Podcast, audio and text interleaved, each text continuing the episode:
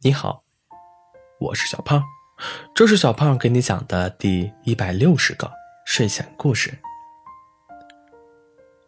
在一个深远且鲜为人知的森林中，生活着一只独特的小蚂蚁，它的名字叫安东尼。他拥有两个弟弟，安迪，那个总是迈着欢快步子的二弟，还有亚瑟。那个乖巧但有些沉默寡言的三弟，这是个普通而又普通的一天。安迪和亚瑟按照惯例外出寻找食物。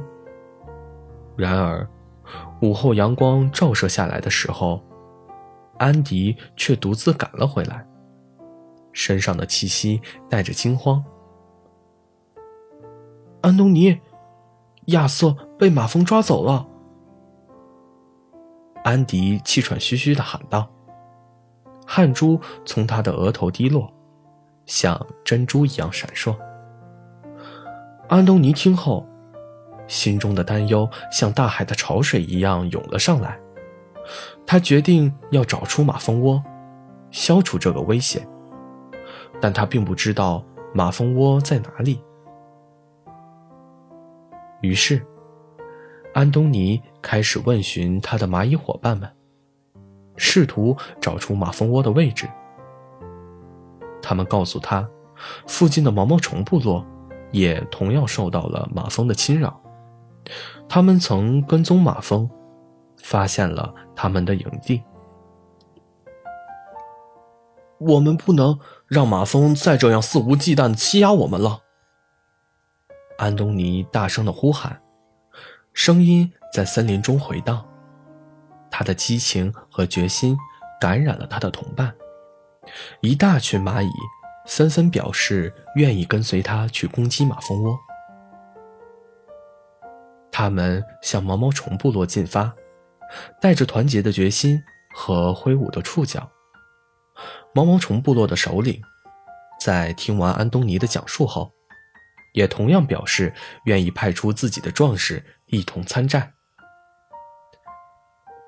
前往马蜂窝的路上，他们遇到了各式各样的昆虫部落。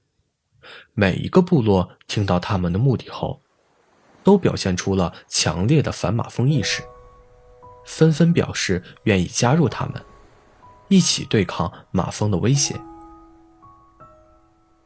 然而，当他们充满着怒火和决心到达马蜂窝的时候，发现了一个出乎意料的情况。哎，等一下，这不是马蜂窝，这是我们和谐友善的蜜蜂邻居的家。蜜蜂的代表贝蒂飞出来解释道，他的声音甜美而又充满了平和。我们把亚瑟和那只毛毛虫带回来，只是为了照顾他们。他们在寻找食物的途中不慎被马蜂攻击，受了伤。我们只是出于善意，想要帮助他们恢复。贝蒂清晰的解释道。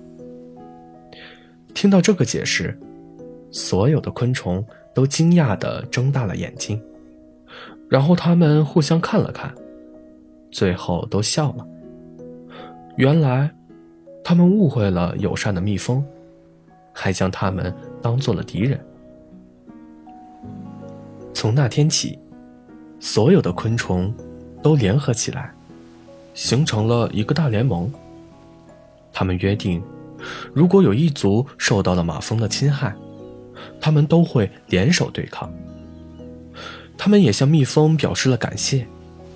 因为他们的善良和无私，帮助他们意识到了团结的力量，让他们的世界变得更加和谐、美好。